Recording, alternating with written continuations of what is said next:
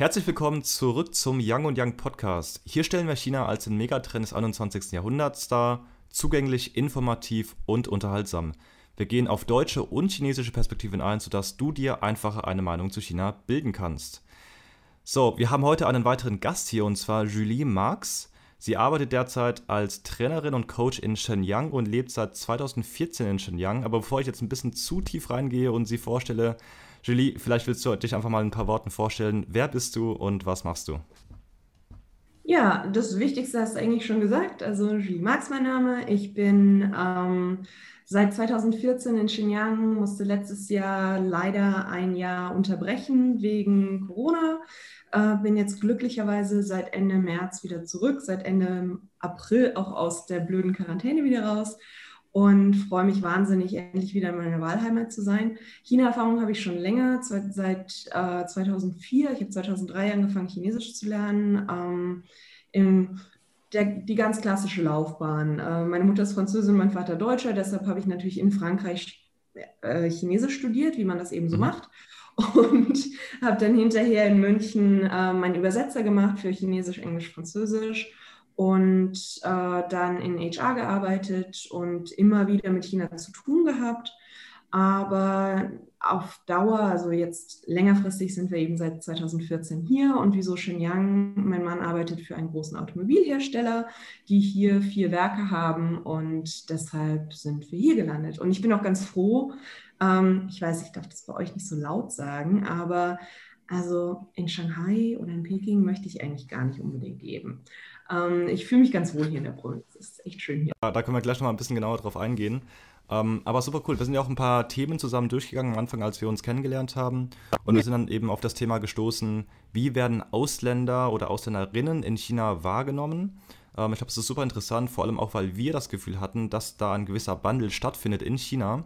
Ähm, bevor wir da auf das Thema nochmal genauer eingehen, wie bist du denn das erste Mal mit China in Kontakt gekommen? Also du hast gesagt, du hast in Frankreich Chinesisch äh, gelernt. Das ist ja eigentlich ja unüblich, oder? Ziemlich, ja. Ähm, also ich habe tatsächlich im Studium das erste Mal wirklich mit China Kontakt gehabt. Ich habe, ähm, ich habe bin zweisprachig aufgewachsen, war dann ja in den USA, also das heißt, Sprachen waren schon immer irgendwie mein Ding. Und ich wusste genau, okay, ich möchte Französisch und Englisch weitermachen und äh, wollte aber jetzt nicht äh, Romanistik und Amerikanistik in Deutschland studieren, weil ich dachte, das kann ja jeder und außerdem, was macht man dann damit? Also ähm, war es dann entweder ein englischsprachiges Land oder, in Franz oder nach Frankreich zu gehen, um dort zu studieren und dann die jeweils andere Sprache plus noch was anderes zu machen. Und äh, China hat mich schon immer fasziniert, die 5000 Jahre Geschichte. Ähm, es war die Tatsache, dass ich mit einem Viertel der Weltbevölkerung mich unterhalten können würde, das äh, bin halt eine ziemliche Plaudertasche, von daher, das fand ich eigentlich ziemlich gut. Und äh, deshalb habe ich dann gesagt, nö, Chinesisch finde ich in Ordnung. Und ich habe ähm, dort, wo ich studiert habe, hätte ich äh, noch andere Wahlmöglichkeiten gehabt. Also ich hätte auch Indonesisch lernen können zum Beispiel.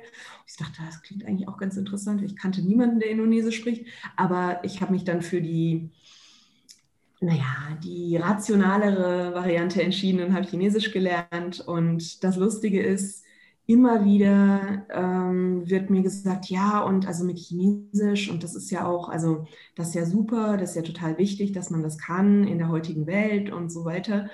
Aber mh, mm, nur mit der Sprache kommt man halt nicht so weit.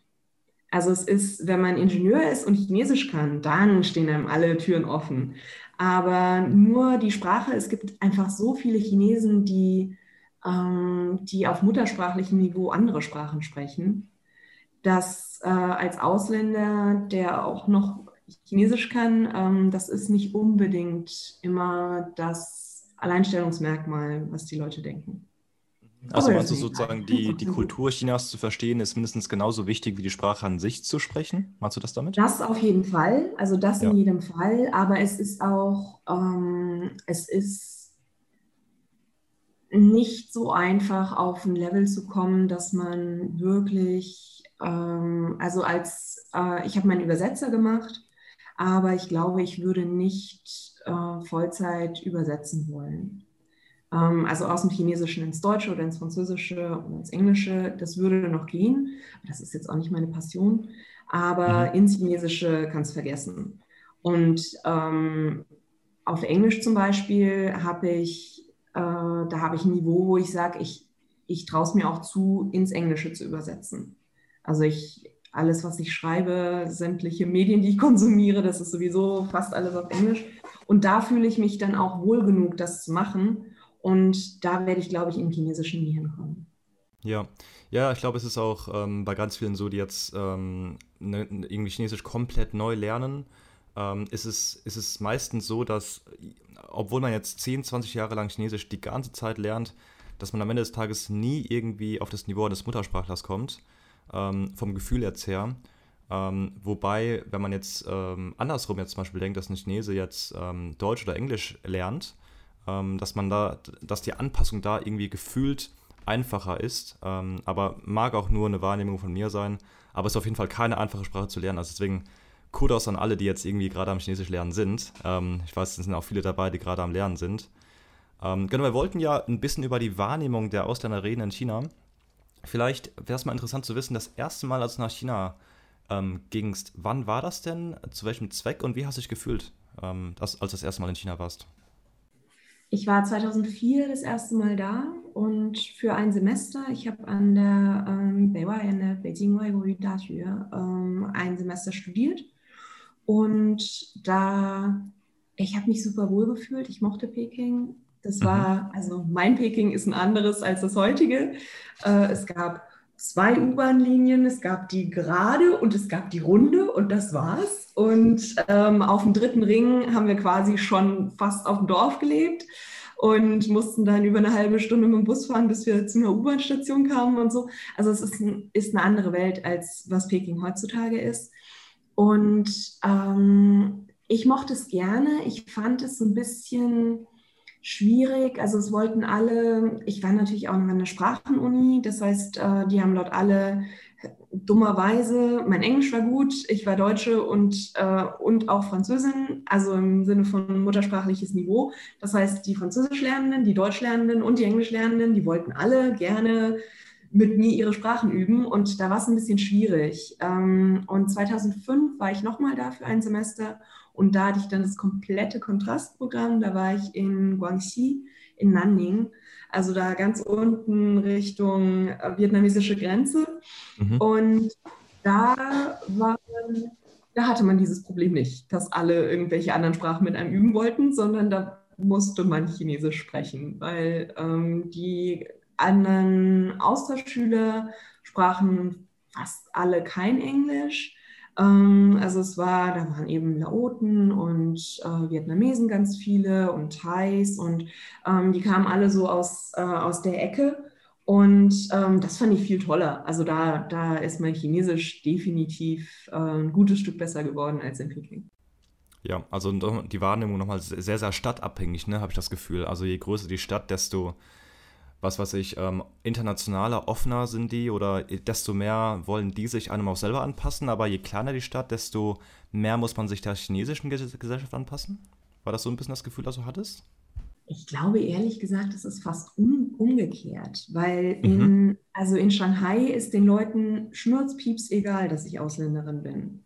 In Xinjiang schon ein bisschen weniger. Und wenn du aufs Dorf fährst, dann könntest du äh, einen Handstand machen und mit den Ohren wackeln und die würden denken, ja, die Ausländer, die machen das ebenso. Also es mhm. ist, äh, man hat, je kleiner der Ort ist, wo man hingeht, desto mehr Freiheiten hat man als Ausländer mit seiner Langnasenkarte. Lustigerweise. Ja. Wie war denn, wie war denn die, ähm, die Erwartung ähm, im Vergleich zur Realität, die du in, in China dann wahrgenommen hast, als du das erste Mal da warst? Was es so, wie du es dir auch vorgestellt hast? Das ist schon so lange her. Aber also ich hatte ja vorher schon Chinesischunterricht. Ich hatte Unterricht bei Muttersprachlern. Ich hatte ähm, lustigerweise meine beste Freundin an der Uni war Chinesin. Ähm, und zwar ist es jemand, den ich, äh, wir haben uns kennengelernt an dem Tag, an dem wir uns eingeschrieben haben, weil sie vor mir in der Schlange stand und ich ihr geholfen habe, sich einzuschreiben. Und ähm, die kam aus Xinjiang. Ähm, damals wusste natürlich noch niemand, dass ich hier mal ende. Aber ja, also ähm, von daher hatte ich, äh, ich konnte quasi schon Jiaozi machen, bevor ich meine erste Chinesischstunde hatte.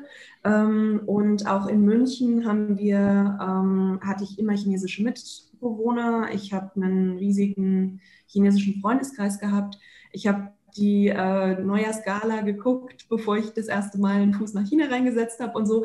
Also ich war ich will mal sagen, ich hatte, ich hatte es ein bisschen einfacher. Janik, du lachst, das ist ein wichtiges, ja. wichtiges kulturelles. Ja, ja, nee, das stimmt. Vor allem, also die Neujahrsskala, da musste ich ja gerade lachen. Das ist ja wirklich, da kommst du jedes Jahr als Familie zusammen, hast es im Hintergrund laufen. Ähm, da sehe ich schon, so, warst ja im Grunde schon chinesisch sozialisiert, bevor du nach bevor China ich überhaupt gekommen bist. Ja, genau. ja. Und ich glaube, dadurch, dass es nicht mein erster Auf Auslandsaufenthalt war, hatte ich auch jetzt nicht, ähm, also natürlich hatte ich Kulturschock. Gefühlt habe ich immer noch mindestens einmal die Woche einen Kulturschock, wo ich so, hm, was war denn jetzt das? Oh, okay. so macht man das also. Ja. Ähm, ist aber weniger geworden.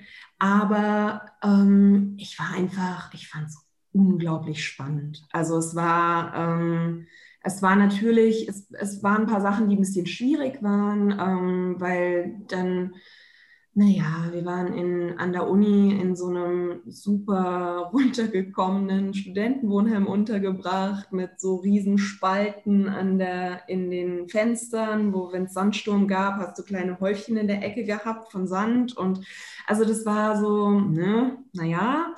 Ähm, und aber es war eigentlich, also ich meine, Peking ist ja im Grunde genommen auch nur ein Dorf, wenn du nicht, wenn du nicht gerade in Wangfuzing bist oder so ähm, oder auf Tiananmen rumläufst, ähm, in den, also auf dem Campus sowieso und äh, in den Vierteln ist es ja, ist es ja gar nicht so großstädtisch. Also es war für mich jetzt nicht die große Umstellung und ähm, ich kannte es auch schon recht gut. Also ich wusste schon recht gut, wie man sich so einfindet.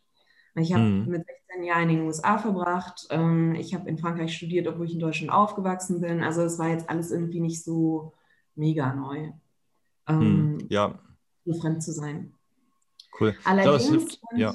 ja. unser Thema ist ja als Ausländerin, ja, und als offensichtliche Ausländerin. Ich meine, damals hatte ich schwarz gefärbte Haare, aber trotzdem, wenn man genauer hinguckt, sieht man dann doch, dass ich keine Chinesin bin. Ähm, das, das fand ich eigentlich sehr angenehm, weil die, weil alle unglaublich offen waren, weil alle unglaublich interessiert waren und weil man vor allem zu der Zeit noch einen echten Freifahrtsschein hatte als Ausländer. Also es ist so, ja, du, du hast, ähm, ich habe mich natürlich dafür interessiert, äh, jetzt auch nicht mit beiden Füßen zuvor ins Fettnäpfchen reinzuhüpfen. Also ich habe mich schon ein bisschen informiert und wenn ich irgendwann gemerkt habe, oder da stimmte was nicht, dann habe ich mit meiner Freundin telefoniert und gesagt, äh, wieso haben die da jetzt so, was habe ich denn da falsch gemacht? Kannst du mir jetzt nochmal, dass das nächstes Mal nicht passiert? Ähm, von daher hatte ich, denke ich, relativ viele Vorteile. Aber es war natürlich, es gab schon Tage, wo es ein bisschen anstrengend war, weil dass sie ständig hinter dir herrennen und lawai, lawai, lawai, lawai. Oder ähm, ich weiß noch den, äh, das war bevor ich überhaupt meine erste Zugfahrt in China. Ähm, wir sind in Shanghai gelandet und äh, zu einer Freundin aufs Land gefahren. Das war eine Zhejiang-Provinz, ähm, aber wirklich im, also wir sind mit dem Zug gefahren, bis der Zug nicht mehr fuhr und sind dann mit dem Bus gefahren, bis der Bus nicht mehr fuhr und sind dann im Auto abgeholt worden, um in das Dorf zu fahren. Ähm, und da im Zug, äh, da haben dann auch, also da, da haben die dann auf meine Venen geguckt, weil die hat man da gesehen unter der Haut und die haben meine Haare angefasst und ähm, also die, die fanden das alle furchtbar spannend und ähm, das war aber natürlich, das war der Vorabend ähm, von, ähm, also zwei Tage vor dem, vor dem Frühlingsfest sozusagen der Vorabend von der Gala. Mhm. Als, sie so, als sie so mit dir umgingen, wie, wie war das für dich? War das irgendwie komplett, ähm, hattest, hast du es eher negativ oder positiv oder neutral aufgenommen? Ich, naja, das waren so meine Five Minutes of Fame, ne? du kommst dir vor wie so, eine, wie so ein Superstar, wenn da auf einmal Leute dich anfassen. Also ich fand es ja. einfach nur lustig. Ähm, weil das, also ich hatte ähm, auch da, es war nicht das erste Mal, dass ich in einem Land war, wo ich anders aussah als andere, aber ähm, ich fand das so, so spannend, weil die so völlig unbefangen damit umgegangen sind, ja. Also wir sind halt so, die haben dann, ich konnte ja, ich konnte ja auch total viel Chinesisch zu der Zeit. Ich konnte halt sagen, wie ich heiße und aus welchem Land ich komme und dass ich in einem anderen Land studiere. Und dann war es das ungefähr. und von daher, die haben versucht dann zu reden und dann haben wir irgendwie, und ich meine damals kein Handy, keine, keine, das war der, der Beginn von diesen elektronischen Übersetzern wo du so, mhm. wo du so reingekippt ja. hast, diese kleinen Dinger zum Aufklappen. Aber ich hatte keinen und die Leute im Zug ja definitiv auch nicht. Das heißt, ich hatte halt so meinen kleinen Pocket Dictionary, den ich dabei hatte, aber damit sind wir nicht weit gekommen. Also haben wir halt oh, gelacht. Mein gegessen. Gott, vor allem mit den kleinen Pocket Dictionaries, die chinesischen Wörterbücher, da brauchst du ja 100 Jahre, bis du ein Wort findest. Das ist eine, also eine absolute Katastrophe. Ja, also vielleicht kannst du kurz erklären, wie das funktioniert. Also, das ist ja nicht so, wie ein Wörterbuch in Deutschland funktioniert, ne? wo du einfach von A bis Z die Wörter ähm, alphabetisch sortiert hast. Also es geht ja, es geht ja, wenn ich, äh, wenn ich aus dem, ähm, den, den ich hatte, der einzige, den ich gekriegt habe, äh, das einzige Wörterbuch, was ich gekriegt habe, war Englisch, Chinesisch, Chinesisch, Englisch. Englisch, Chinesisch ist okay, weil da kannst du suchen und dann zeigst du und dann sagst du, das da meine ich. Und dann, also, ne, Jäger. Und dann verstehen die und sagen, ah, Jäger. Und dann ist alles gut. Aber äh, ja. andersrum musst du dann erst das Radikal suchen. Also die meisten chinesischen Zeichen bestehen ja aus verschiedenen Komponenten. Und manchmal, also vor allem wenn man noch am Anfang ist, ist nicht so ersichtlich, was davon das Radikal ist, weil manchmal ist das Radikal oben, oft ist es links an der Seite, manchmal ist es auch außenrum, wenn du Pech hast. Und ähm, das heißt, du musst erstmal raten, was davon ist das Radikal. Dann musst du in einer Liste, also musst du zählen, wie viele Striche dieses Radikal hat. Dann musst du in der Liste ähm, von, also wenn es drei Striche hat zum Beispiel, um das zu schreiben, musst du in der Drei-Strich-Liste gucken, wo ist das Radikal. Dann verweist das auf was anderes und dann musst du zählen, wie viele Striche hat der Rest des Zeichens. Und dann suchst du in der Liste und dort steht dann, auf welcher Seite es zu finden ist. Und ja, Janik, das dauert. Das ist aber auch für den Fall, wenn man jetzt zum Beispiel irgendwo unterwegs ist und ein Zeichen nicht kennt. Ne? Also, dass man dann sozusagen das Zeichen, das Schriftliche übersetzen möchte.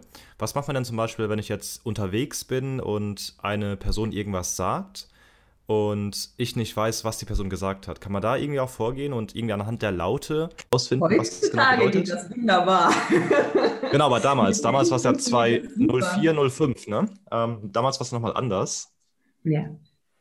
Ja, also damals, ähm, ich hatte, ich glaube, ich hatte, doch, ich habe mir, ich habe mir dann in China, habe ich mir mein erstes Klapp-Handy gekauft, das weiß ich noch. Mhm, okay. Ähm, da hatte ich, also in Deutschland hatte ich schon ein Handy, habe es aber nicht mitgenommen, weil es natürlich nicht freigeschaltet war und habe mir dann in, in China mein erstes Klapp-Handy gekauft. Ähm, ja, das war so ein bisschen schwierig. Also du hast, ähm, ich glaube, du hast einfach schneller gelernt als heutzutage, ehrlich gesagt, weil ähm, du, und dann hast ja noch das Problem, je nachdem, wo in China du bist, ähm, dann stimmen die Töne, also wenn die Leute einen Akzent haben, dann stimmen die Töne nicht, oder wenn du im Süden bist, dann äh, stimmen die Laute auch nicht, also aus Sch wird Z und manchmal wird leider auch aus Sch, weil sie es extra gut machen wollen, ähm, oder L und N ist das gleiche, weil hört sich ja sowieso alles gleich an. Und ähm, ja, das ist dann schwierig. ja. Wie, sozusagen, wie, wie, wie viel ist sie denn, also wie einfach oder schwierig viel ist sie denn, dich äh, einzuleben in China? Du hast jetzt irgendwie von einigen Situationen erzählt, hast du dich dann irgendwann daran gewöhnt, an diesen, an diesen Momenten, wo du jetzt eher ländlich unterwegs warst und die Leute total begeistert auf dich zugingen? Ähm, oder wurde es auch irgendwann nervig? Ähm, es kommt immer, es kommt auch jetzt noch auf die Tagesform an. Mhm. Also wir waren ähm, heute Morgen, wir sind vor kurzem umgezogen und waren heute im äh, Furniture City, im, in dem lokalen Großmarkt für, ähm, für Möbel. Und ähm, da habe ich gemerkt, ja, in der Gegend, also in dem Teil Shenyans war ich schon eine Weile nicht mehr, weil überall rundherum war so, 看到了吗？老外呀，那让他们去那儿，那边有家具。So, nee, aber wir brauchen jetzt keine Möbel. Wir wollen nämlich das in diesen Markt, weil wir nämlich heute nach Lampen suchen und nicht nach Möbeln. Aber die wissen dann immer schon, was die Lawais so suchen, also was die Ausländer gerade am Suchen sind. Und mhm. ähm, meistens ist es lustig und manchmal ist es einfach ein bisschen anstrengend. Und ähm, vor allem in meinem ersten Semester dort, da gab es so Tage, wo ich gesagt habe, nee, dieses Wochenende, also den kompletten Samstag, muss ich einfach nur zu Hause verbringen. Ich muss einfach nur in meinem Zimmer hocken. Ich kann jetzt gerade nicht mehr, weil, weil die Masse an Menschen, da war ich auch einfach, da kam ich nicht so mit klar. Mhm. Das war einfach. Ja, ist interessant. Äh, anstrengend. Ja, super interessant. Ähm, Janik und ich haben ja auch sehr lange in China gelebt. Und ähm, ich meine, du bist jetzt in Shenyang und wir waren damals in, in Shanghai. Und ich kann von ähnlichen Erfahrungen erzählen, aber ich glaube nicht auf demselben Niveau, wie es bei dir der Fall ist. Ich wundere mich gerade, ob es irgendwie daran liegt, dass wir jünger sind oder dass wir halb chinesisch sind, dass man es uns irgendwie auch ein bisschen äh, irgendwie ähm, ansehen kann, dass wir nicht ganz Ausländer ähm, wie Ausländer aussehen. Oder ob es eben an, an Shanghai oder Shenyang liegt, ne? Ähm, also ich meine, damals ist es, ist das war Peking, aber das ist halt ja. auch 2004 Peking, ja. Und dann genau. 2005 war es Nanning und ähm, da ist, äh, da sind auch nicht so viele Ausländer, die so aussehen wie ich. Ja. Ähm, aber ich glaube, ich glaube, als Kind geht man da wahrscheinlich auch sehr anders mit um. Ich meine, ihr seid ja, Janik, du bist da, bist in Shanghai geboren, glaube ich, ne? Ja. Und Oskar, du warst wie alt? Zwei, drei, als du hin bist? Ich war zwei, zwei bis drei Jahre alt, genau. Yeah. Ähm, und ja. ich glaube, da ist es, also als ihr euch dann bewusst wart, dann war es wahrscheinlich auch nicht mehr. Also dann war es schon normal, schätze ich. Ja, also auf jeden Fall. Ähm, so, wenn man damit aufwächst, dann ist das normal. Ich wusste, als meine Mutter, die ist ja Chinesin, als sie das erste Mal nach Deutschland gekommen ist, eben als sie meinen Vater kennengelernt hat. Mein Vater kommt aus dem Norden von Deutschland, so bei Kiel. Ähm, ist meine Mutter mit meinem Vater zusammen in die Innenstadt gegangen und meine Mom dachte dann, okay, so, okay, wo ist jetzt die Innenstadt? Und dann meinte mein Vater, ja, das hier, das ist die Innenstadt. Ja, ähm, also man, man äh, wächst da, glaube ich, mit unterschiedlichen ähm, Gewohnheiten auf. Ja, ja. definitiv. Ich glaube auf jeden Fall auch, also der Aspekt, dass es damals, also ne, du erzählst ja irgendwie von Erfahrungen 2004, 2005. Ähm, und wenn ich so zurückdenke, als ich in Shanghai war, 2004, 2005, ich habe es auf einem anderen Podcast kurz erwähnt, aber ich war zum Beispiel in kleineren Gassen unterwegs als kleines Kind und jeder hat mich angeschaut und auf, äh, irgendwie auf mich gezeigt mit dem Finger und hat, haben alle gesagt, oh, die Augen sind so groß von dem kleinen Jungen und alle wollten Fotos mit mir machen. Also du hast aber auch so große Augen, Oscar. die sind relativ gesehen kleiner geworden, aber die mögen immer noch größer sein als, als ähm, von normalen Menschen, sage ich mal. Ähm, aber ja, das war einfach irgendwie damals um einiges krasser und je ähm, sage ich mal, je fortgeschrittener Shanghai wurde mit der Zeit, ähm, 2015, 16, ja, die letzten Jahre, als ich in China war, da, da war das kaum noch der Fall, obwohl, wie du sagst, du ja, äh, ich immer noch große Augen habe. Ähm, aber genau. Sieht gut ähm, aus, also, Oskar, keine Sorge. Dankeschön, Dankeschön. glaube, daran merkt man auf jeden Fall, ähm, ja, dass sich China auch einfach in der Zeit super schnell entwickelt hat. Ähm, und Julie, hast du auch das Gefühl, also ich meine, in der Zeit, ähm, du hast ja gerade geschildert, wie es in der Zeit war äh, und auch ganz kurz, wie es jetzt ist, aber hast du über die Jahre eine gewisse Veränderung ähm, irgendwie wahrgenommen, wie du als Ausländerin in China wahrgenommen wurdest und wie offen sie auch gegenüber dir sind? Mhm. Also ich persönlich habe zum Glück ähm, auch in neuerer Zeit keine negativen Erfahrungen gemacht. Aber viele Leute, die ich kenne, machen negative Erfahrungen. Und ähm, gerade während der Pandemie, ähm, ich habe ich es ganz geschickt angestellt. Ich habe China verlassen, als hier alles im kompletten Lockdown war und habe dann in Deutschland im Lockdown gesessen, bis ich wieder kam. ähm, aber viele Freunde von mir, auch hier in Xinjiang, die haben dann dazwischen echt Probleme gehabt, wo sie teilweise aus Restaurants rausgeworfen wurden, weil, ähm, nee, ihr könnt hier nicht rein, sonst kommen keine chinesischen Gäste ähm, weil die denken, dass sie das Virus mitbringt. Also auch Leute, die zu dem Zeitpunkt schon anderthalb Jahre China nicht mehr verlassen hatten, aber sie sehen eben ausländisch aus und dann geht es nicht. Ähm, ich habe hier auch ähm, viele Freunde und Bekannte, die ähm, aus verschiedenen afrikanischen Ländern kommen, beziehungsweise ähm, indische Wurzeln haben. Und denen äh, begegnen die Menschen auch ein bisschen anders als mir. Also ich bin halt auch die, das klingt jetzt ein bisschen fies, die richtige Art Ausländerin. Also super helle Haut und ähm, helle Haare und äh, das ist dann, das wird definitiv anders bewertet als jemand, der schwarze Haut hat oder dunkelbraune und schwarze Haare dazu. Und äh, das ist das eine. Das andere, was mir sehr stark auffällt, ist, dass die die, ich möchte, es klingt jetzt so ein bisschen fies, aber die Stimmungsmache eine andere ist. Also, dass die Art und Weise, wie über Ausländer berichtet wird und die Tatsache, dass immer wieder bei verschiedenen Meldungen erwähnt wird, dass der Ausländer so und so ja, ähm, aus diesem Land in der Position hat das und das gemacht.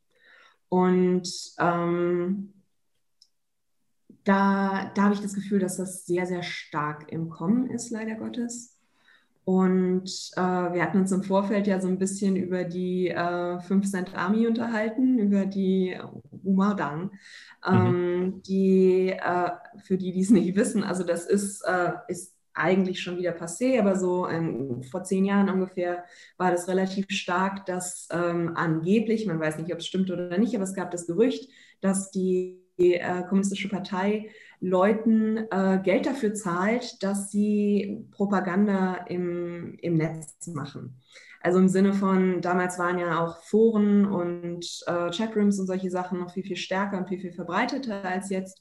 Und dass sie dann quasi äh, also ähm, fünf, fünf, äh, 50 Cent, 50, also einen halben RB pro Kommentar bekommen hätten, was meiner Meinung nach nicht der, nicht der Fall ist. Aber das war dieser Ausdruck, also dieses, ähm, wir machen jetzt mal positiv Stimmung für die Partei, für die Regierung, für China insgesamt. Und ähm, mittlerweile ist es auch, also sieht man ganz stark auch unter solchen Artikeln, wo eben Ausländer, wo es darum geht, Ausländer, also die, der und der Ausländer hat das und das gemacht also gerade in letzter Zeit ist viel so, ähm, eine Gruppe Ausländer im Zug von Shanghai nach Peking hat sich geweigert, Masken zu tragen, hat laut gesprochen, hat, ähm, hat Alkohol getrunken und sich rüpelhaft aufgeführt und äh, war zu keiner Einsicht zu bewegen. Das ist dann der Inhalt des Artikels. Und ähm, dann heißt es unten drunter, also da gibt es dann viele Kommentare, so ähm, wer sich so verhält, der sollte China verlassen. Ähm, das ist, äh, wir sind sehr, wir sind sehr offen Ausländern gegenüber, aber nur wenn sie sich gut verhalten. Ähm, solche Geschichten halt. Und das kommt immer mehr, habe ich das Gefühl.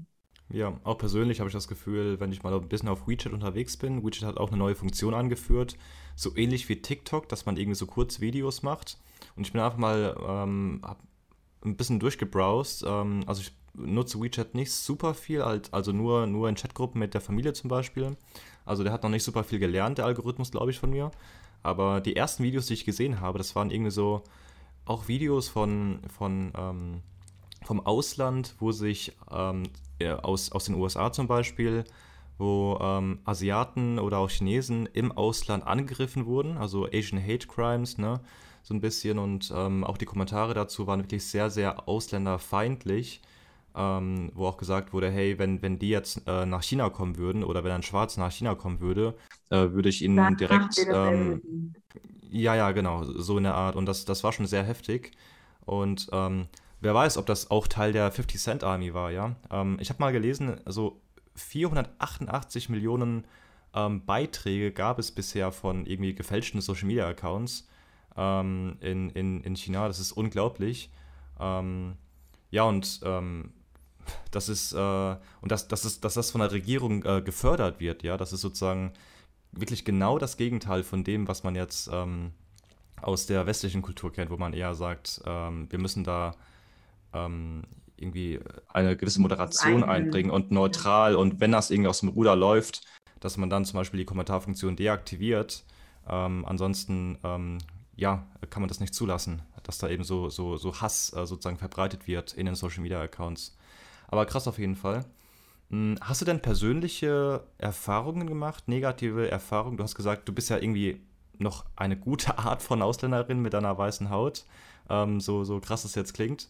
Aber ähm, hast du denn über die letzten Monate gemerkt, als sich die Stimmung auch vielleicht während Corona ein bisschen verschlechtert hat gegenüber Ausländern? Also hast du da irgendwelche konkreten Erfahrungen gemacht, die du teilen möchtest?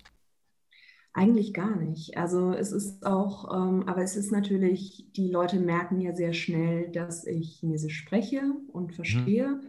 Ähm, ich habe auch null Pokerface. Das heißt, wenn irgendjemand irgendwas sagt, dann merkt man mir sofort an, dass ich mitkriege, worum es geht. Ähm, und ich glaube, Hast du da ein Beispiel? Halt, also ich finde es immer wieder lustig, wenn ich in der U-Bahn stehe und irgendwelche, ähm, irgendwelche Artikel lese, auf Chinesisch zum Beispiel, oder einer Freundin eine Nachricht schreibe.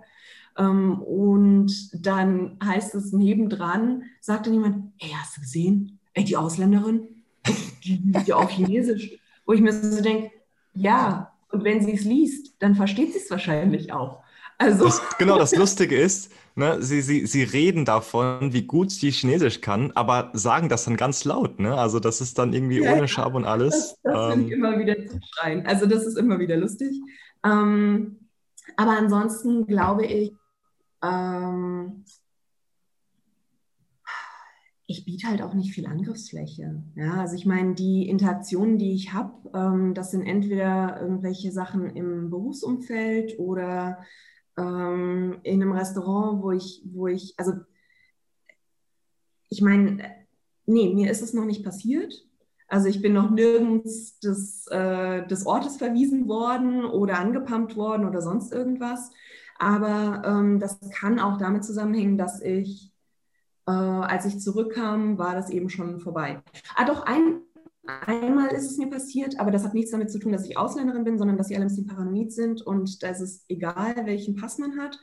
Ähm, ich musste, ich brauchte einen Arzt ähm, Mitte Mai und ich war am äh, 24. März gelandet, am 24, äh, ja, und am 25. Äh, April dann aus der Quarantäne entlassen und brauchte dann Mitte Mai einen Arzt. Und in China gibt es ja keine, gibt's ja keine äh, Hausärzte sozusagen, sondern du gehst ins Krankenhaus. Und dann sagte das Krankenhaus, nee, ähm, können wir, wir können sie jetzt nicht aufnehmen, also wir können ihnen nicht helfen, weil sie noch nicht lange genug in China sind. Also die hatten quasi Angst, dass ich ihnen äh, Covid einschleppe. Hm. Und ähm, dann hatte ich die, die absurdeste, ähm, den absurdesten Arztbesuch meines Lebens, weil ich nämlich auf den, also ich hatte ausgemacht, dass ich dorthin gehe. Und dann haben sie, als ich schon dort war, haben sie mir quasi gesagt, nee, geht jetzt doch nicht. Aber ähm, die Ärztin, die sitzt zu Hause, die ist im Notdienst, ähm, die kann mit ihnen telefonieren. Und dann habe ich Videotelefonie mit der Ärztin gemacht, während ich auf den Stufen vor dem Krankenhaus saß, draußen auf der Straße. Und dann hat sie, ähm, hat sie so, ja, und wie es mir geht. Und ich hatte Probleme mit dem Magen. Und dann so, ja, ich soll mir das, das äh, Handy mal nach unten und dann soll ich da mal drauf und dann soll ich ihr mal beschreiben, wie, wie sich das jetzt anfühlt. Und ich dachte mir so, in welchem Film bin ich jetzt hier? Ähm, und das war, weil ich eben, weil sie mich nicht ins Krankenhaus reinlassen wollten, aus Angst, dass ich was einschleppen könnte. Und die sagten, ähm, erst wenn ich zwei Monate komplett im Land war, dann würde es gehen. Und das ist also nicht logisch, aber das hat auch meiner Meinung nach nichts mit meinem Pass zu tun. Das ist einfach nur, dass wenn ich Chinesin wäre, dann wäre es wahrscheinlich genauso gewesen. Ja, also ich muss auch sagen, ich finde, auch wenn man jetzt vielleicht selber nicht äh, die Erfahrung gemacht hat, ähm, ich kenne jetzt da auch nicht super viele, aber ich weiß nicht mal, das, woran man das festmachen soll. Ich finde schon, die grundsätzliche Stimmung, die allgemeine Stimmung, eben auch gegenüber Ausländern, und zwar aus, aus jeder Region, die ist dann doch nochmal in den letzten 10 Jahren, 20 Jahren hat sich deutlich verändert. Um ehrlich zu sein, ich weiß auch nicht, gar nicht, an welchen Faktoren es liegt. Ich meine, das eine kann natürlich sein, ich glaube, du hast ja schon mal gesagt, solche Großstädte wie eben Shanghai oder Peking, da gewöhnt man sich natürlich einmal an die Ausländer. Dann natürlich ist ähm, Ausländer sein nichts mehr so Besonderes oder beziehungsweise westliche Ausländer sein nichts mehr so Besonderes. Ähm, aber auch dann eben so Covid, also wegen Corona, dass das irgendwie dazu geführt hat, dass die Wahrnehmung sich ändert. Ich muss auch sagen, das ist jetzt eigentlich unabhängig von Corona, grundsätzlich dieser Drang, dieser Trend zu einem stärkeren Nationalismus, äh, den merke ich auch äh, in China. Und ich weiß nicht. Der ist, finde ich, super, super deutlich. Und ich frage mich auch, also ich bin deiner Meinung, äh, ich bin ganz deiner Meinung, dass es sich gewandelt hat. Aber die Frage ist auch, von wo nach wo? Also ich meine, vor 20 Jahren, ähm, da, da war man als Ausländer ja, also man war ja wie so ein kleiner Gott. Ja? Also du konntest ja machen, tun und, und lassen, was du wolltest. Ähm, du hattest wahnsinnige Vorteile, was jetzt ähm, die Besteuerung anging. Und also die ganzen Ausländer beschweren sich, weil ab nächstem Jahr werden wir nämlich besteuert wie die Chinesen. Ich mir denke, naja, also nicht mehr als recht, ja. Aber die, also viele Ausländer beschweren sich, weil sie jetzt auf einmal auch die hohen Steuern zahlen müssen. Ähm, es gab vorher halt nicht in allen Bereichen, aber in vielen Bereichen gab es auch unglaubliche Vorteile, wenn man Ausländer war. Und die sind nach und nach weggefallen. Aber das ist für mich auch nicht unbedingt ein Problem. Weil du hattest früher auch, also wenn ich, wenn ich mir überlege, ich habe ähm, zu Studentenzeiten, also 2004 zum Beispiel, habe ich in Peking, ähm, war ich Statistin für, eine, äh, für einen Film, für einen chinesischen. Und äh, wir haben, was sich damals nach unglaublichem Geld angefühlt hat, also wir haben irgendwie für den einen Tag, ich weiß nicht mehr, ich glaube 300 RMB bekommen und Verpflegung. Ähm, und das war so, also das war einfach nur, weil die eben Weiße brauchten, die da, die da sein mussten. Und ich kenne auch viele Leute, die eine ganze Karriere draus gemacht haben, eben Weiße zu sein. Ja, also die dann ähm, für, wenn irgendwo was eröffnet wird, irgendein neuer, neues Bauprojekt zum Beispiel, dann wurden die in, in Anzüge gesteckt und äh, traten dann als die ausländischen Investoren auf und wurden da richtig gut für bezahlt, ja. Also das sind, das ist für mich ist es nichts, das ist nicht schlimm, wenn diese Sachen wegfallen, sagen wir es mal so. Mhm. Ja, ich glaube, das, das, liegt unter anderem auch eben daran, dass ähm, natürlich die Diskrepanz ähm, früher zwischen China und äh, allen westlichen Staaten oder wo, woher ne, irgendwie die Nationalstaaten der Weißen, sage ich jetzt mal, ähm, dass die wirtschaftliche, dass, der Unterschied sehr, sehr groß war, ne, dass China eben noch weit, weit zurücklag, wirtschaftlich gesehen, und dass man eben auch gewissermaßen ähm, raufgeschaut hat auf diese Staaten und wie weit sie ent eben entwickelt waren. Man hat da eben auch sehr viel auch von Hollywood mitbekommen oder von, von den Medien, wie es eben in den anderen Ländern war. Ähm, aber mit der Zeit ähm, haben die, hat China eben so ein Selbstbewusstsein entwickelt, zu Recht ja auch, weil ähm, ja, China es eben geschafft hat, sich super schnell zu entwickeln und ähm, dass sie auch sehr, sehr vieles eben besser können als zum Beispiel eben viele viele Staaten im Westen und dass sie auch gewissermaßen durch den Stolz jetzt ähm, diese Anerkennung ein bisschen verloren haben, ne? Ähm, die sie eben hatten. Und genau, das ist das eine und für mich ist die andere Seite der Medaille aber auch, dass eben dieses, dieser extreme Nationalstolz unglaublich gepusht wird. Und zwar ja. in allen Bereichen. Und es ist auch, also dieses Jahr ist natürlich wieder sehr krass, weil die Kommunistische Partei 100 Jahre alt wird und dann jetzt haben sie, das, die neueste Geschichte ist, dass sie 100 Rapper, 100 chinesische Rapper gefunden haben, die ähm, eben das Lob auf die Kommunistische Partei singen. Ähm, die, also es, es gibt unheimlich viele, man entkommt dem Ganzen nicht. Also du hast überall das Logo von der 100-Jahr-Feier, du hast überall die Slogans, ähm, du hast in, ähm, aber und nicht nur das, sondern es wird, also hier in Shenyang sehe ich es, die haben eine Wahnsinns-Image-Kampagne gestartet. Äh, die haben also unser, äh, unser berühmtester, der berühmteste Sohn der Stadt ist Lang Lang, der äh, Pianist, und ähm, der ja auch in München lebt. Ähm, aber der hat eben auch ganz viel an Promotion gemacht und das heißt, äh, man kann die U-Bahn nicht betreten, ohne dass man lang, lang irgendwo sieht, auf einem Poster oder in einem Film oder wie auch immer. Ähm, und da wird ganz viel gemacht, um, also von allen Seiten, von überall her kommt ähm, das hat China und das hat China und hier und jetzt die, die Taikonauten auch, das ist auch ein ganz großes Thema gerade im Moment natürlich. Ähm, da wird dann, das wird auch auf allen Kanälen und in allen Variationen wird das durchexerziert. Also das ist einfach immer noch super stark ähm, und ist aber weg von dieser, von dieser plumpen roten Propaganda und ähm, die Partei versteht es wirklich gut, auch den den Zeitgeist so ein bisschen aufzugreifen. Mhm. Ähm, ich habe auch gelesen, ja. ich habe auch gelesen, sozusagen diese, ähm, wovon wir eben kurz geredet haben, diese 50 Cent Army, ja, ähm, dass die auch mit der Zeit ein bisschen ihre Strategie geändert hat, dass sie früher eben sehr, sehr, ähm, wie soll ich sagen, radikal kommentiert haben, sehr, sehr offensichtlich nationalistisch ähm, auf Social Media kommentiert haben oder die Partei gelobt haben und dass sie eben davon in den letzten Jahren ein bisschen weggekommen sind und dass sie das eher subtiler machen ähm, und nicht so offensichtlich, ähm, weil es hat sich natürlich auch in so einer Gegenbewegung, und das wurde natürlich auch erkannt, ähm, und das kann natürlich auch rückwärts dann auf einmal ähm, gehen. Aber jetzt, wo sie ihre Strategie geändert haben, ähm, ist es wieder schwieriger, sage ich mal, die zu erkennen. Also, also die machen das schon wirklich sehr genau, geschickt, also habe ich das Gefühl. Viel dann so, naja, lass uns doch mal drüber nachdenken, welches, welches politische System ist denn eigentlich das Bessere? Ja, also so eher in die Richtung.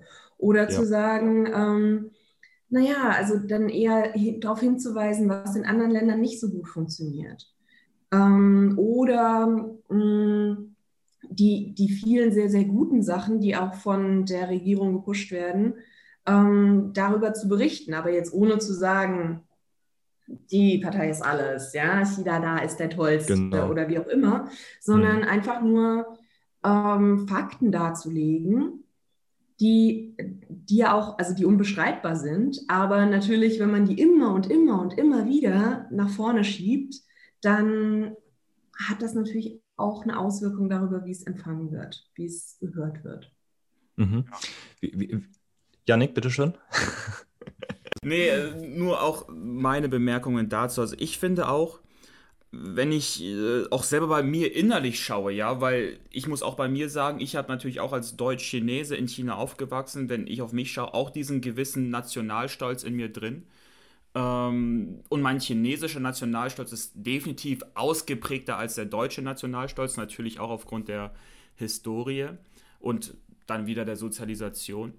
Ähm, was ich glaube auch so eine Quelle von, wo jetzt dieser Nationalstolz herkommt, ist, glaube ich, auch so die chinesische Geschichte. Ähm, ich glaube auch, auch, heutzutage, sagen, wenn so ein Propaganda gemacht wird, auch, also was ich von Xi Jinping weiß, sagen, der selber fördert ja gerade Denker wie Konfuzius und eben die traditionellen chinesischen Denker. Man versucht sich immer wieder mehr auf die eigenen Wurzeln eben zurückzubesinnen. Und das ist ja auch vor allem die Leute, also die chinesischen Politiker und Offiziellen, die alle haben ja im Kopf ein China, was mal der kulturelle und wirtschaftliche Hegemon in Ostasien war. Und für und für alle in, ich glaube, in der politischen Klasse oder jetzt auch eben dann zunehmend in der Bevölkerung ist diese, diese, ich sag mal, dieses Jahrhundert der Schande, wo eben China nicht an der Spitze ihrer regionalen Ordnung steht. Das ist so ein unnormal, so eine Anomalie, ist eine Ausnahme die letzten 200 Jahre. Ähm, die Chinesen, das habe ich mal von, äh, von einem amerikanischen Politikwissenschaftler gelesen, der auch sehr eng mit, der, der war ein Schüler von Henry Kissinger der wurde ja selbst von Xi gelobt, der Kissinger, als jemand, der China echt versteht. Der hat gesagt, die einzige oder USA und China bei all den Differenzen haben eine ganz große Gemeinsamkeit und das ist, beide haben einen Überlegenheitskomplex ohne Ende. Ähm, also ich finde, das ist so gut auf den Punkt gebracht. Sagen, die USA sieht sich als, als diejenigen, die eben Zivilisation voran pushen, ja, Freiheit, Demokratie, ähm, auch also ja, äh, werden wir in der Welt unterstützen und durchsetzen. Eben auch so schauen die Chinesen auf ihre eigene Geschichte, von wegen, dass wir ursprünglich sagen, wir sind das Zhongguo, wir sind das Land der Mitte, andere schauen zu uns auf. Äh, so nimmt man sich selber wahr. Wir sind diejenigen, die im Grunde diesen zivilisatorischen Wert erringen und diesen Stolz auf diese eigenen zivilisatorischen Errungenschaften und auch wieder die Rückbesinnung dazu ähm, glaube ich, ist auch ein wesentlicher Teil, woraus der Nationalstolz heute besteht und worauf die Partei dann auch immer wieder aufmerksam macht. Also wieder diese Rückbesinnung auf das Chinesische, dieses wieder Vertrauen, okay, das Chinesische ist stark. Wir müssen uns nicht nur an ausländischen Sachen orientieren. Mein ja. Gefühl. Und das ist also da, ähm, das sieht man halt in vielen Bereichen. Also es wird ja, es wird jetzt gerade Sukzessive schränken sie die Nutzung von ausländischen ähm, Unterlagen in der Bildung ein. Ähm, es werden mehr chinesische Denker und äh, Autoren gelesen und keine oder kaum ausländische. Ähm, es wird also auch das ist jetzt auch schon ein paar Jahre her, aber sowas wie, also dass das Drachenbootfest zum Beispiel ähm, jetzt wieder zu einem nationalen Feiertag gemacht wurde vor ein paar Jahren, dass, ähm, also, dass die traditionellen Feste wieder mehr in den Vordergrund rücken und auch äh, das Hanfu tragen zum Beispiel, also die traditionelle chinesische Kleidung, äh, das ist total in. Ja, also das ist, ich finde das immer so lustig, die haben dann unten drunter die Sneaker und, ähm, und tragen aber oben dann Hanfu und, äh, und natürlich den Selfie-Stick dabei, ne, damit du dich ordentlich ausleuchten kannst und so. Ähm, aber ich habe auch letztens, ich weiß nicht, vor zwei Wochen oder so, war am Wochenende recht viel unterwegs und ich habe mal gezählt und ich habe zwölf Pärchen gesehen, ähm, die alle in Hanfu unterwegs waren an einem Wochenende. Ähm, das also habe ich in der Tat noch nie gesehen in Shanghai, muss ich ganz ehrlich sagen. Das ist mir nie aufgefallen. Aber kann auch sein, dass es jetzt das fünf Jahre her ist und damals noch nicht in war. Sagen, das ist, ja. ähm, also vor fünf Jahren hast du, hast du hier auch vielleicht dann eher mal äh, Cosplayer gesehen oder so, siehst du jetzt immer noch ab und zu. Aber eben jetzt immer mehr auch diese, dieses Period Clothing Hanfu mhm. eben. Also aus verschiedenen, hast du Sung-Dynastie, ähm, du hast Ming-Dynastie, äh, gibt es verschiedene. Aber ja. das ist, ähm, auch das wird natürlich gefördert.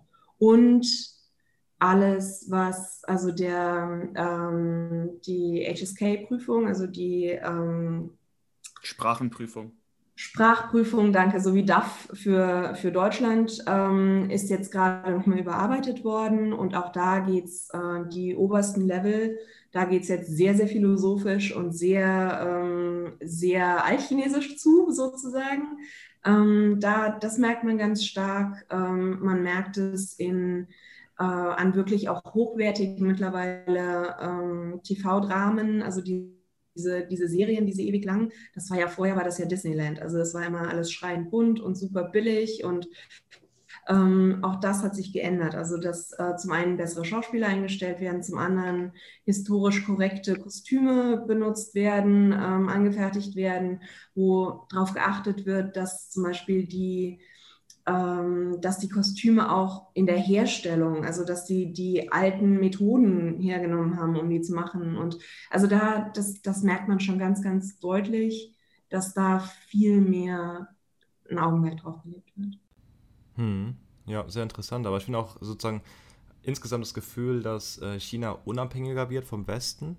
Ja, irgendwie von der Kultur her, dass sie mehr ihre eigenen Sachen wertschätzen, die sie bereits oder die aus der Geschichte eben stammen aber eben auch ähm, äh, technologisch gesehen habe ich das Gefühl, irgendwie die ganzen Autos, die du siehst, ja, früher hat da China kaum eigene ähm, Automarken gehabt oder kaum eigene Handyhersteller.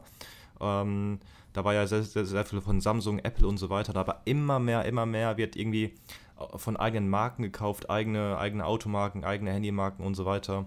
Also gefühlt einfach insgesamt unabhängiger und mehr stolz auf die eigenen Sachen, die man eben ähm, herstellt. ich glaube, ne? es ist auch schlicht und ergreifend, weil die hm. sehen, dass ähm, außerhalb Chinas ganz schön viel im Argen liegt im Moment. Und die sagen, wieso sollten wir denn zu jemandem aufschauen, der das nicht hinkriegt? Ja. ja. Also der, mhm. ähm, die, was die Technologie angeht, definitiv. Ähm, also ein, ein Xiaomi, ein Oppo, ein, also es gibt ja verschiedenste Marken, die wirklich, die wirklich gut sind, die qualitativ echt mithalten können mit den anderen. Ähm, aber es ist natürlich auch, äh, dass so ein Samsung dann auch gerne mal in Flammen aufgeht zum Beispiel. Das hilft natürlich auch nicht bei der Vermarktung. Auch sehr, sehr viel ähm, Boykott ne, gegenüber ausländischen Firmen, wenn irgendeine Firma mal irgendwas ähm, Politisches genau, auch macht. Ne? Sobald ne? irgendwas kommt, was nicht, der, was nicht der Linie entspricht, dann auch zu sagen, nö, HM brauchen wir nicht mehr. Ja. Wie gehst du denn allgemein, ähm, wenn, wenn, wenn sich die Gesellschaft so verändert, auch die Wahrnehmung gegenüber dieser, dieser Ausländer ähm, oder gegenüber allgemein ähm, irgendwie die, die, die Stärkung des Nationalstolzes in China? Hast du da, hast du, also wie, wie fühlst du das? Weil du lebst ja in China und bist ja gewissermaßen konfrontiert mit der, mit der, mit der Sache, oder? Ja, also das ist, äh, das ist, glaube ich, mein Problem. Ich habe sowieso ein Problem mit Nationalstolz. Mhm. Ähm, mit dem deutschen Nationalstolz am allermeisten, aber auch ähm, in Frankreich zum Beispiel. Wenn ich in Frankreich bin, dann ist mir das auch schon fast ein Ticken zu viel. In den USA genauso. Also ich finde das immer so latent unangenehm.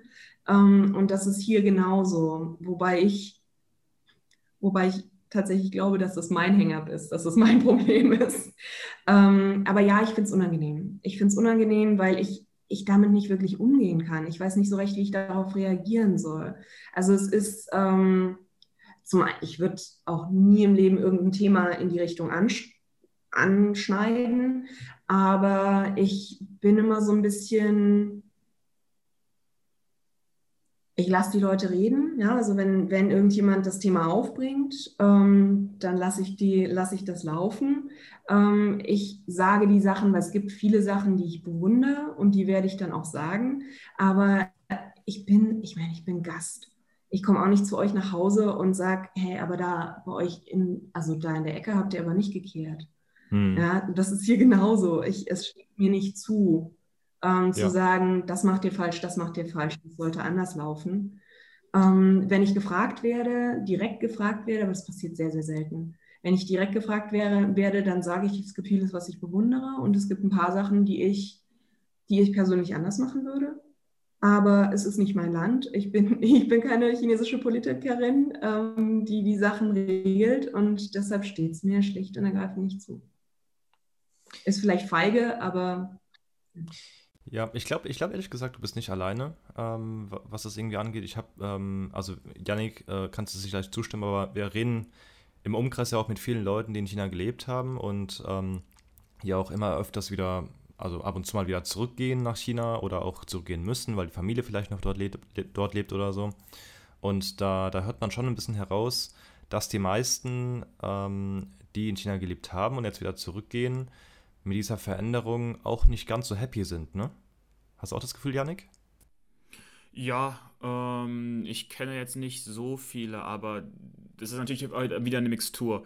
Ähm, wahrscheinlich, wenn bestimmte Privilegien geringer werden, natürlich ist man dann erstmal weniger happy, aber grundsätzlich auch ich ähm, spüre auf der einen Seite natürlich auch diesen Nationalstolz, auf der anderen Seite, es wird sehr schnell unangenehm, weil dann man merkt eben, jetzt ist das Thema nur noch emotional, was geredet wird. Es geht nur noch darum, sich jetzt selber stark zu fühlen und jede ja, Grundlage für Sachlichkeit wird aus dem Fenster geschmissen, weil dann ein Einwand äh, plötzlich so erscheint, als würdest du den gesamten Nationalstolz irgendwie erniedrigen wollen oder wie auch immer.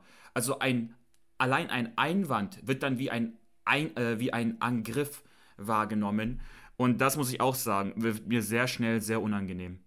Ja, ich glaube vor allem für uns, für uns drei jetzt hier in der Runde, ähm, wir sind ja irgendwie, wir sympathisieren ja irgendwie beide Welten, ne? Wir sind ja irgendwie im, ähm, sowohl im, unser Herz ist bei China, aber auch irgendwie im, im Westen so ein bisschen. Wir, Yannick und ich, wir sind ja beide halb halb. Ähm, Julie, du wohnst ja auch schon seit einigen Jahren da, faszinierst dich irgendwie super sehr insgesamt für das Land China und ähm, eigentlich egal. Und, und wir stehen zwischen den Fronten gewissermaßen. Ne? Wenn, wenn China irgendwas gegen den Westen sagt oder der Westen gegenüber China. Es fühlt sich tatsächlich ja. an die Fronten. Also genau. in Deutschland genauso. In Deutschland ist es ja, also sobald du irgendwie ein bisschen China-freundlicher bist als der Spiegel, ähm, musst du dir gleich anhören, dass du, dass du eine, Gehirn, eine Gehirnwäsche unterzogen wurdest und dass du ja keine Ahnung hast. Mir wird in Deutschland immer wieder, also da wird mir immer erzählt, wie es in China ist, was da so läuft. Und dass ich das ja alles nicht weiß, wo ich mir so denke, Moment, aber du hast noch nicht einen Fuß nach China reingesetzt. Wie kann es sein, dass du alles weißt und ich, die ich hier lebe, null Ahnung habe? Ja. Also das ist. Glaubst mhm. Sorry, da, da werde ich dann emotional, weil das nervt mich, auf, auf beiden Seiten. Ja, ja, absolut, absolut. Das ist auch der Grund, warum wir diesen Podcast gestartet haben, um so ein bisschen diese Konversation zwischen diesen Fronten ähm, weniger hart zu machen, sage ich mal, oder dass, dass wir irgendwie beide Perspektiven zeigen. Ähm, glaubst du denn, dass diese Veränderung, ähm, so wie du sie jetzt in den letzten Jahren wahrgenommen hast, ein permanenter Trend ist, der dann auch so weitergeht und dass die Fronten noch härter werden in den nächsten Jahren? Oder glaubst du, das ist eher eine kurzfristige, mittelfristige Sache, die sich dann langfristig wahrscheinlich wieder ähm, so werden wird und ein bisschen friedlicher wird, so wie es mal irgendwie vor zehn Jahren vielleicht mal der Fall war?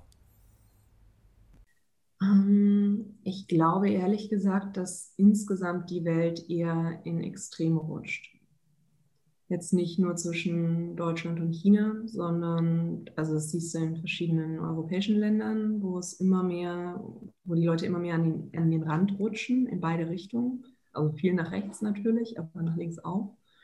Und ich habe das Gefühl, dass, ähm, boah, da zeige ich jetzt mein Alter, aber ähm, ich habe das Gefühl, dass es heutzutage schwieriger, also dass, dass es schwieriger ist, eine echte Diskussion zu führen, sondern dass nur noch Totschlagargumente gebracht werden und keiner dem anderen mehr zuhört, sondern nur noch das nächste Argument schon wieder, also die nächste schon wieder nachlädt. Ja? Also die sammeln nur Munition und laden nach und achten überhaupt nicht drauf, was da jetzt gerade entgegenkommt. Ähm, von daher, ich weiß es nicht. Ich hoffe, dass es sich ändert. Ich hoffe, dass es äh, sich wieder entspannen wird. Ähm, aber im Moment finde ich es find schwierig, weil der Westen immer noch ganz schön auf seinem hohen Rost sitzt und Leute, die außerhalb Europas oder außerhalb der USA leben, die sehen, dass es vielleicht nicht immer so der Realität entspricht. Diese, diese überhöhte Stellung, die sich Leute immer noch zustellen, äh, zuschreiben, Entschuldigung. Ähm, und, und hier in China ist es eben auch eine sehr emotional geführte Debatte. Und sobald die Emotionen da hochkochen, ist es schwierig. Und auch hier gibt es halt viele Leute, die der Meinung sind, sie, sie haben die wahre Wahrheit und die kennen aber auch nichts anderes. Und deshalb ist es dann, dann ist es schwierig. Also ich glaube, was es, was es mehr braucht, ist Leute wie uns, die eben beide Seiten mal gesehen haben. Aber naja, seit Covid habe ich auch so ein bisschen Bedenken, ob, das, ob wir wieder so frei reisen werden und uns wieder so frei bewegen werden wie vorher. Mhm. Ja, zumindest wird die Situation in Deutschland langsam besser. Also wir haben jetzt langsam bessere Inzidenzzahlen. Ähm, wir haben ja eine Mitarbeiterin, Xiaojia heißt sie, die ist gerade in, in Guangzhou. Und ähm, da ist sie irgendwie in einem Compound, wo irgendwie noch alles dicht ist. Aber auch da, glaube ich, langsam wird es besser. Ähm, also hoffen wir mal, dass auf jeden Fall irgendwie nochmal mehr Austausch ja, also Ich mein, es ist ja, ähm, Sie sagen ja, Sie machen es wieder auf. Ähm, die, ich habe jetzt gehört, in Guangzhou soll äh, so eine riesen Auffangstation für Quarantäneleute gebaut werden mit 5000 Plätzen. Und sie wollen dann das meiste, was nach China reinkommt, über Guangzhou laufen lassen. Und äh, das heißt, man wird dann dort ins, äh, ins Lager gesteckt sozusagen, bis man nicht mehr ansteckend ist oder keine Gefahr mehr darstellt und dann auf China losgelassen.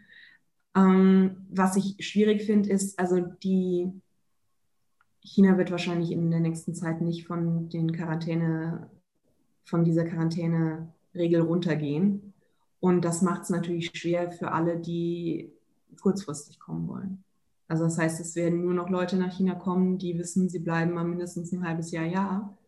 Weil, also es macht ja kein, keinerlei Sinn, äh, drei Wochen, vier Wochen Quarantäne hinter sich zu bringen, ja. dann eine Woche einen Business Trip zu haben und wieder zurückzufliegen. Ja, Von daher ja.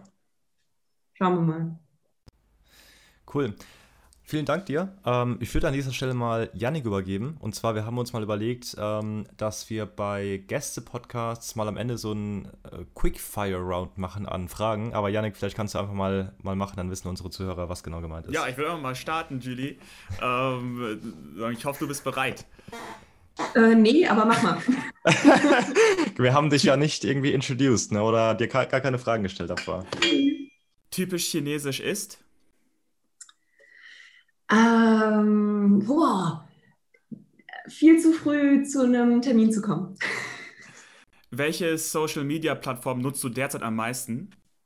WeChat. Äh, weshalb benutzt du es am meisten? Weil man damit alles machen kann. Bargeld oder QR-Code? QR-Code. Bester VPN? Express. Stimme ich zu. Ähm, Reisetipps für jemanden, der das erste Mal nach China reist? Äh, wohin oder was? Oder was die unbedingt machen müssen? Ähm, ähm, als Vorbereitung. Ah, Vorbereitung. Ähm, WeChat runterladen und ähm, ja, WeChat runterladen, fertig. Dein mehr braucht man nicht. Ne? das stimmt, wahrscheinlich mehr braucht man echt nicht. Ähm, dein Lieblingsort in China ist? Shenyang. Irgend, also ein Ort innerhalb Shenyangs? Vielleicht ein Laden? Ich glaube, unten am Fluss im Park chillen. Empfehlenswerte Quellen, wenn man sich selber mehr mit China beschäftigen will? Ähm, China Daily für die offizielle, also für offizielle Infos auf Englisch. Ähm, und Young Young Podcast würde ich auf jeden Fall empfehlen. danke, danke. ähm, ich glaube, das, das, das ist schon sinnvoll. Also China Daily finde ich gut, weil man ein Gefühl für die, das ist jetzt nicht Quickfire, sorry, äh, weil man ein Gefühl für die, äh, für die Art der Berichterstattung findet. Wo siehst du einmal China und einmal Deutschland in zehn Jahren? Ähm, boah, wer weiß das schon. Ähm, ich sehe China weiter vorn. Also ich sehe China auf dem Vormarsch und ich sehe Deutschland so ein bisschen vor sich hin dümpeln, ehrlich gesagt. Du in zehn Jahren in China oder Deutschland? In China, das darf mein Mann nicht hören. Dein Mann ist, dein Mann ist gerade in Deutschland, ne? Also. Nee, mein Mann ist auch hier in China, aber der Vertrag ah, okay. ist, ähm, ja, der Vertrag geht keine zehn Jahre. Verstehe, verstehe. Ja, ja, das ist bei den meisten so. Aber der wird ja auch öfters mal verlängert. Also, das war ja bei uns auch so, dass wir eigentlich erst mal drei Jahre bleiben wollten in China, aber dann wurden es irgendwie 16 Jahre. Ähm, man weiß nie. Cool, ja, vielen Dank, äh, Julie. Ähm, also super, super interessantes Thema und ich glaube, immer wenn ich mit, mit äh, im Freundeskreis über China rede, dann, dann sage ich auch die ganze Zeit, geht unbedingt nach China, schaut euch das an. Das Land verändert sich so schnell, auch gesellschaftlich, wie wir jetzt gesehen haben. Ähm, ich bin selber super gespannt. Ich war das letzte Mal vor, ich glaube, das war schon drei Jahre her, als ich da war und ich habe da schon eine Veränderung ähm, erlebt gegenüber ähm, der Jahre davor, als ich hier war oder als ich dort war. Ähm, ja, und ähm, bin selber gespannt, ja, wie es weitergeht, die, die, die Wahrnehmung von Ausländern. Ähm, genau, und wir würden uns freuen, wir haben ja mal äh, ganz, ganz viele Themen auch mal angesprochen, über die wir reden könnten, auch bei Shenyang, zum Beispiel, warum Shenyang, warum nicht Shanghai? Alle denken irgendwie an Shanghai oder Peking, wenn man nach China geht. Du hast dir Shenyang ausgesucht. Ähm, ja, ähm, let's see, vielleicht finden wir ja noch ein anderes Thema für die Zukunft. Und ja, danke schon mal. Auf jeden Fall, jederzeit gerne. Cool. Dann vielen Dank. Ähm, übrigens, wir sind jetzt ähm, auch auf Apple Podcasts, auf LinkedIn sind wir jetzt übrigens. Äh, folgt uns auf LinkedIn und wir freuen uns ebenfalls auf eine positive Bewertung auf Apple, Apple Podcast. Ähm, genau, würde uns auf jeden Fall unterstützen und bis zur nächsten Episode.